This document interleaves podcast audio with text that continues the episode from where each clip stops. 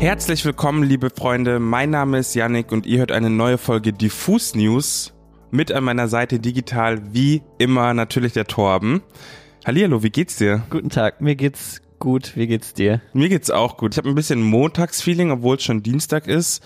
Und deswegen will ich gar nicht weiter irgendwie verzögern, sondern direkt reinstarten, damit ich mal ein bisschen hier wach werde und ein bisschen die Themen angreifen. Und zwar haben wir eine Schlagzeile. Loredana bringt eine Doku raus, die sie über einen Zeitraum von knapp einem Jahr zusammen mit Spotify gedreht und produziert hat. Und der erste von insgesamt vier Teilen soll schon morgen rauskommen und ist so ein bisschen natürlich der kleine Promo-Auftakt, würde ich meinen, zu ihrem neuen Album Medusa, das am 11. Dezember erscheint. In der Doku sollen einige GästInnen sein, darunter ihre Tochter, ihr Ex-Mann Mosik, der auch schon im Trailer zu sehen war. Es war schon fast rührend, weil man hat ihn gesehen, wie er so ein bisschen geweint hat, während er interviewt wurde. Außerdem noch ihr Manager Lukas Teuchner. Was ich irgendwie ein bisschen spannend fand, ist, dass am Ende noch so ein auch so ein Interviewfetzen von einer Dame ist. Ich habe es leider nicht erkannt, ich wusste nicht, wer das ist. Ich glaube, sie ist auch vom Management. Ah, okay, das kann gut sein. Und die sagt auf jeden Fall so, die wahre Loredana ist eigentlich ein bisschen anders. Ja. Und ich bin gespannt, wie viel man da von ihr kennenlernt. Ja, ich glaube, so ganz hängen geblieben ist und auch was so die Schlagzeile ist, so was Loredana selbst sagt, das schönste und schlimmste Jahr. Ich dachte nicht, dass ich so einstecken kann, Digga. Und damit bezieht sie sich ja so ein bisschen auf die persönlichen Rückschläge, die sie in den letzten Monaten hatte und auch die ganze sag ich mal, Kritik, die auch auf sie eingeprasselt ist, mehr oder weniger begründet. Und ich glaube, dazu muss man nochmal ein bisschen den Hintergrund erklären, was eigentlich bei Loredana in den letzten Monaten oder im letzten anderthalb Jahren passiert ist. Sie ist ja so zu einer der größten deutschsprachigen Rapperinnen geworden, kann man sagen. Also millionenfache Streams und war Anfang dieses Jahres, hat sie auch ein Konzert ihrer eigenen Tour gespielt und das war, glaube ich, auch alles ausverkauft und wurde immer größer mhm. und immer größer. Aber vorher ist natürlich auch ans Licht gekommen, dass sie zusammen mit ihrem Bruder ein Ehepaar im Zeitraum von 2016 bis 18 ausgenutzt haben soll und um rund 700.000 Schweizer Franken erleichtert haben soll. Im Zuge dessen gab es echt so eine mediale Schlammschlacht und einen ganz schönen Shitstorm gegen Loredana. Ging es hin und her, gab es Pressekonferenzen und so weiter und so fort. Ich glaube, das hat man auf jeden Fall mitbekommen und wurde auch über die Grenzen der Musiklandschaft hinweg getragen. Also das war von Bildzeitung, gab es auch noch, kann ich mich erinnern, dass Loredana irgendwann auch noch so eine Line gedroppt hat, fick die Bildzeitung, fick die Blickzeitung, was ja so das schweizerische Pendant zur Bildzeitung ist. Und genau war auf jeden Fall viel los rund um sie und ich glaube, es ist bisher auch nicht vollends aufgeklärt, beziehungsweise es ist schon der Fall, dass sie mit ihrem Bruder wohl dieses Ehepaar erleichtert hat. Ne? Also ich bin mir gar nicht ganz sicher. Ich glaube, ich bin mir nicht sicher, ob sie verurteilt wurde bisher, weil solche Prozesse gehen ja dann noch relativ lang ganz oft. Was ich weiß, ist, dass sie zu dem ersten neuen Song, den sie seitdem wieder released hat, irgendwie die große Wahrheit angekündigt hat, die bisher noch nicht kam. Aber auf jeden Fall ist, glaube ich, die Strategie, dass sie immer noch äh, auf Unschuld plädiert. Was auf jeden Fall aber über diesem Ganzen schwebte, sei es jetzt drum, dass sie verurteilt wird oder nicht oder ob sie schuldig ist oder nicht. Ich glaube, da sind wir auch gar nicht hier an der Stelle, das zu beurteilen, sondern was auf jeden Fall auffällig war, dass der Shitstorm gegen Loredana viel stärker ausgefallen ist als gegen, sag ich mal, ihre männlichen Kollegen, die sich teilweise weitaus Schlimmeres geleistet haben. Also denkt man mal zum Beispiel an Qatar, der einen Goldtransporter überfallen hat. Ich glaube, der ist ja eigentlich rehabilitiert worden so. Und bei Loredana ging es dann immer so drum, dass man sie und ihre Musik jetzt boykottieren muss, weil sie ja eine schlechte Person sei. Und da gab es auch eine Zeit lang im, im Sommer dieses Jahres war das, hat zum Beispiel Salwa Humsi auch auf Twitter eine ganz gute Reihe von Tweets dazu veröffentlicht. Oder der Tagesanzeiger hat Tim Wirth auch mal geschrieben, dass die ganze Kritik an Loredana eine ganz schöne Doppelmoral sei. Und er schreibt dann, dass Rapper Drogen verticken, Frauen belästigen und Schlägereien anzetteln ist gangsterhaft, bringt Akzeptanz und hohe Klickzahlen. Dass eine Rapperin eine alte Frau betrügt, ist hingegen ein Skandal und legitimiert Vergleiche mit Müll oder die Forderung, ihre Musik aus allen Playlists zu verbannen. Die Range wieder bewertet wird und der Unterschied im medialen Umgang mit ihr, das geht einfach nicht klar. Da wird mit zu viel Maß gemessen, mit zweierlei, dreierlei, viererlei Maß gemessen. Am Ende lässt es sich ja nur entweder auf ihr Alter oder auf ihr Geschlecht zurückführen, dass sie so anders behandelt wird, ohne sie jetzt hier zu sehr in Schutz nehmen zu wollen, weil sie hat ja offensichtlich eine Straftat begangen. Aber bei ihr wird das nicht so glorifiziert wie bei vielen ihrer männlichen Kollegen. Und nehmen wir mal jetzt eine 187 Straßenbande, die ja auch immer wieder medial auffällt und auch kritisiert wird, aber die ziehen trotzdem sämtliche Cover und da wird trotzdem 187 fröhlich in alle Kameras geschrien von Fanseite und da wird nicht so viel gecancelt, obwohl da meiner Meinung nach weitaus Schlimmeres vorgefallen ist, was auch schon gerichtlich verurteilt wurde und, und so weiter und so fort. Mal sehen, was die Doku äh, auf jeden Fall bringt und welche Einblicke die bringt und vielleicht hilft uns das nochmal, das Ganze ein bisschen anders zu bewerten oder zumindest ein anderes Licht auf die ganze Sache zu bringen. Da bin ich auch gespannt, inwieweit da überhaupt drauf eingegangen wird oder ob das nur so beiläufig behandelt wird, weil ich meine, bei ihr ist privat auch viel los. Sie hat sich irgendwie von Mosik getrennt und sollen sie wieder zusammen sein und wieder getrennt und so weiter und so fort. Also da ist einiges los. Ich bin gespannt, ich guck's mir auf jeden Fall an. Ja, wird auch sicher unterhaltsam. Es waren auch große Bilder schon, die gezeigt wurden. Lass uns mal weitergehen zu einem kleinen Update. Und zwar, liebe Freunde, euer Stalker Yannick war wieder unterwegs, beziehungsweise euer Stalker Torben, der mir direkt den Instagram-Screenshot von Shindys Profil geschickt hat. Dieses ist nämlich komplett leergefegt, was ein klarer Indikator dafür ist, dass bald endlich wieder eine Promophase vom Papi Pap ansteht, liebe Freunde. Ich sag euch, wie es ist jetzt hier als kleiner Shindy-Fanboy. Ich bin hyped. Das dachte ich mir auch. Und was ich mich aber gefragt habe, also nach seinem Album, was er kam, hat er ja angekündigt, dass er jeden Monat eine Single veröffentlichen will, ne? Ja. Er hat wie viele Songs veröffentlicht? Zwei und dann kam nichts mehr? Doch, er hat, ich dachte nämlich auch, aber da kam noch viel, viel mehr. Ich habe danach noch mal reingeschaut, als wir die Diskussion hatten. Er hat noch Crisp veröffentlicht. Stimmt. 554 hat er auch noch veröffentlicht, diesen, wo auch so S-Bahn-Sounds, so Stuttgarter S-Bahn-Sounds oder Trambahn-Sounds irgendwie gesampelt werden. Und dieses Pack, er hat schon mehr Songs rausgeballert, als man dachte. Dann noch dieses byzantinische Rose-Pack, wo auch noch mal zwei Songs drauf waren. Stimmt, stimmt. Die ein Song pro Monat ist er, glaube ich, nicht ganz hinterhergekommen, dem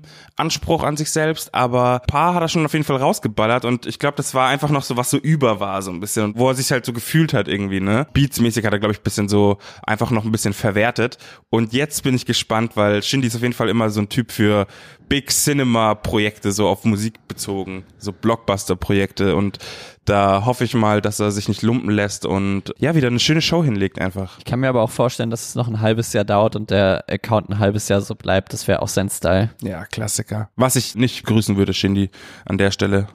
Wir werden sehen. Wir halten euch auch da auf dem Laufenden. Ja. Worüber ich auch gestolpert bin, ist tatsächlich so eine ganz weirde, mysteriöse Ankündigung eines Festivals. Und zwar geistert so seit knapp einer Woche, anderthalb Wochen im Internet das Plakat für ein Festival namens Gut Punch rum, das am 24. und 25. Juni 2021 in Berlin, so am Olympiastadion, stattfinden soll und so Metal und elektronische Musik vereinen soll. Wohl.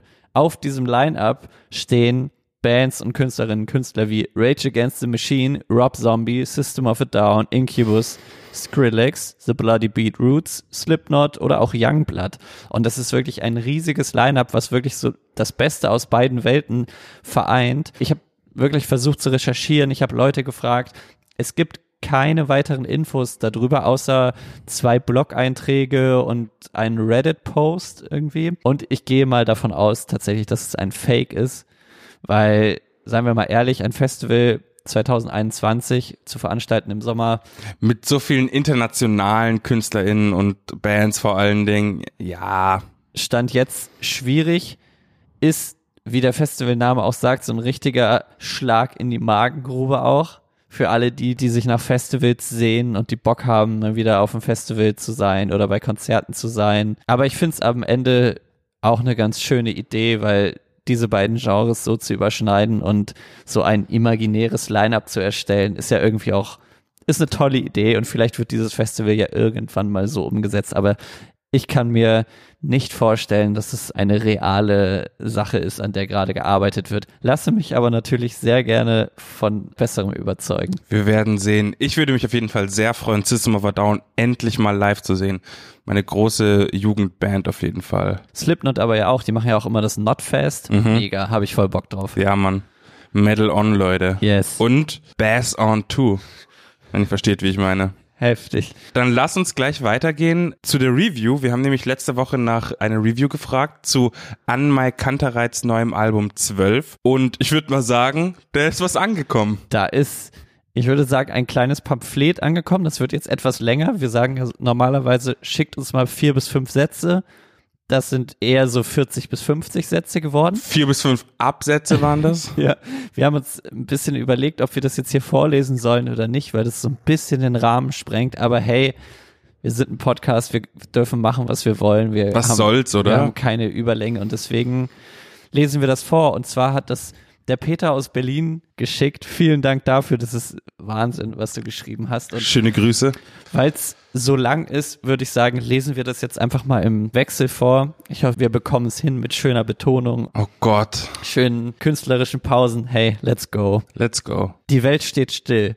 Seit einem gefühlten Jahr sitzen wir zu Hause vor unseren Playstations, vermissen unsere Liebsten und denken an die Zeit, in der wir wildfremde Menschen im Club zu Mobamba umarmt haben.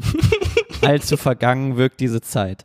Gerade wenn man bemerkt, dass ein Club nach dem anderen pleite geht und wenn man sich beim sentimentalen Videos gucken von einstigen Festivals dabei erschrickt, dass niemand eine Maske aufhat. Endlich haben sich verwackelte Konzertvideos für irgendwas gelohnt. Auf der einen Seite sind das natürlich Opfer, die junge Menschen bringen müssen. Auf der anderen Seite, wenn man das Szenario weiterspinnt, enden die Gedanken ganz schnell in einer dystopischen Vollkatastrophe. Wer hat denn dieser Tage Kohle, um unsere Kulturstätten aufzukaufen? Das linke Hausprojekt oder doch eher Amazon oder Google oder Red Bull oder wie sie nicht alle heißen.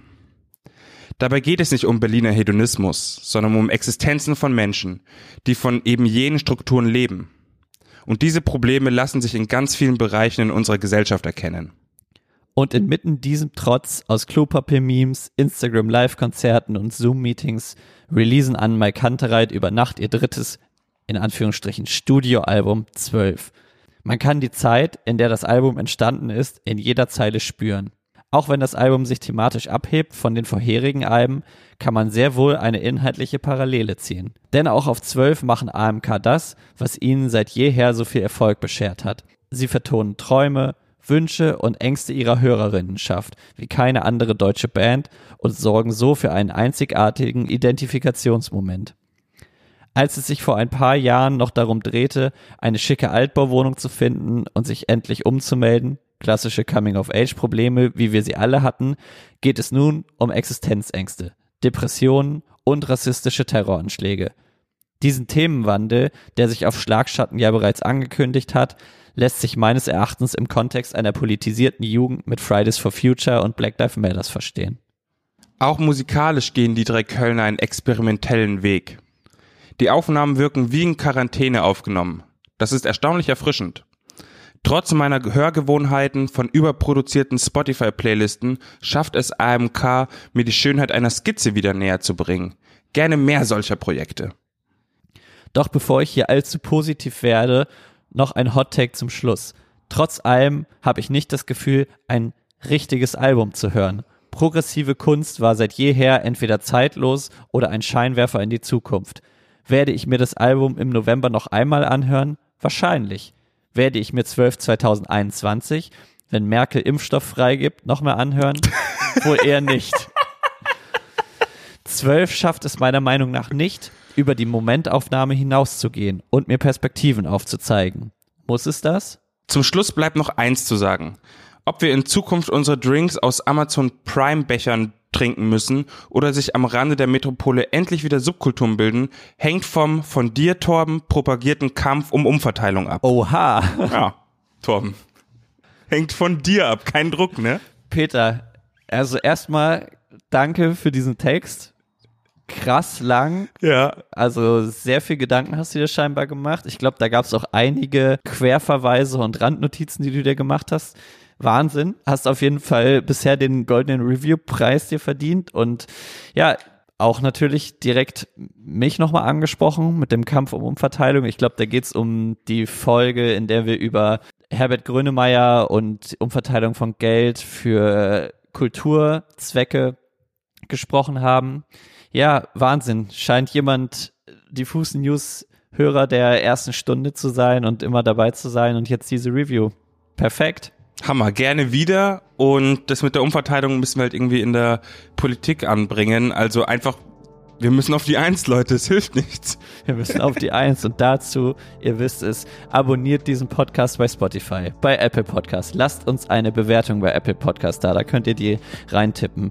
Ansonsten teilt diesen Podcast mit euren Freunden, Freundinnen, wenn ihr Bock habt. Schreibt uns Kommentare zu den Folgen, schickt uns Anmerkungen. Am Freitag besprechen wir wieder neue Musik. Dann sagen wir auch, welches Album ihr als nächstes reviewen dürft. Peter hat jetzt mal vorgelegt und ja, guckt doch mal, was ihr dann dazu schreibt. Es muss aber nicht immer fünf, sechs Absätze sein. Es darf auch weniger sein. Klar, und wenn fünf, sechs Absätze, dann so dezidiert und mit Aufforderungen wie bei Peter auf jeden Fall. Das war, hat mich auf jeden Fall geflasht. Mich auch. Ansonsten bleibt nur zu sagen, bleibt alle gesund, bleibt vor allen Dingen drin, setzt euch vor eure Playstations und guckt verwackelte Konzertvideos. Und wir hören uns am Freitag gegen Nachmittag, frühen Abend wieder. Hammer. Bussi, Bussi, Bussi, Bussi. Bis dann. Tschüssi.